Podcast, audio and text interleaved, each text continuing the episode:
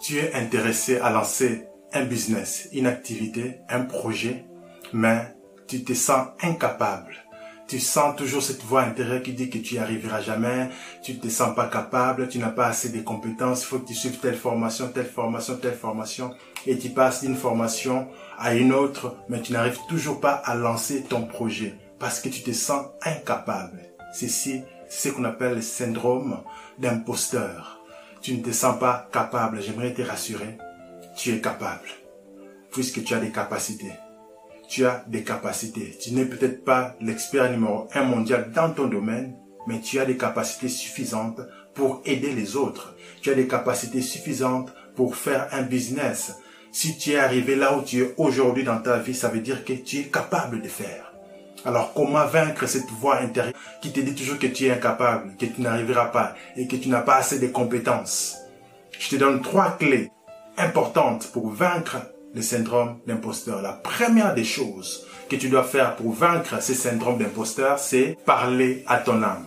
La première des choses, tu dois parler à ton âme. Tu dois dire le contraire de ce qu'il dit à l'intérieur de toi. Toujours une voix intérieure qui te parle, qui te dit tu n'y arriveras pas. Ces projets est assez colossal, tu n'as pas assez de moyens, tu n'as pas assez de compétences. Dis le contraire, dis j'y arriverai, j'ai des compétences, je le ferai. Parle à ton âme. Parle à ton âme, ne te pas. Quand cette voix parle à l'intérieur de toi, réprime cette voix. Parle à ton âme. Dis j'y arriverai. Dis j'ai des capacités, j'ai des compétences. J'y arriverai par la grâce de Dieu.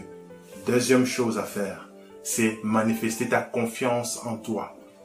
Tu dois manifester ta confiance en toi et ton estime de soi, c'est-à-dire croire en tes capacités. Manifester ta confiance en toi. Tu dois avoir confiance en toi, c'est important.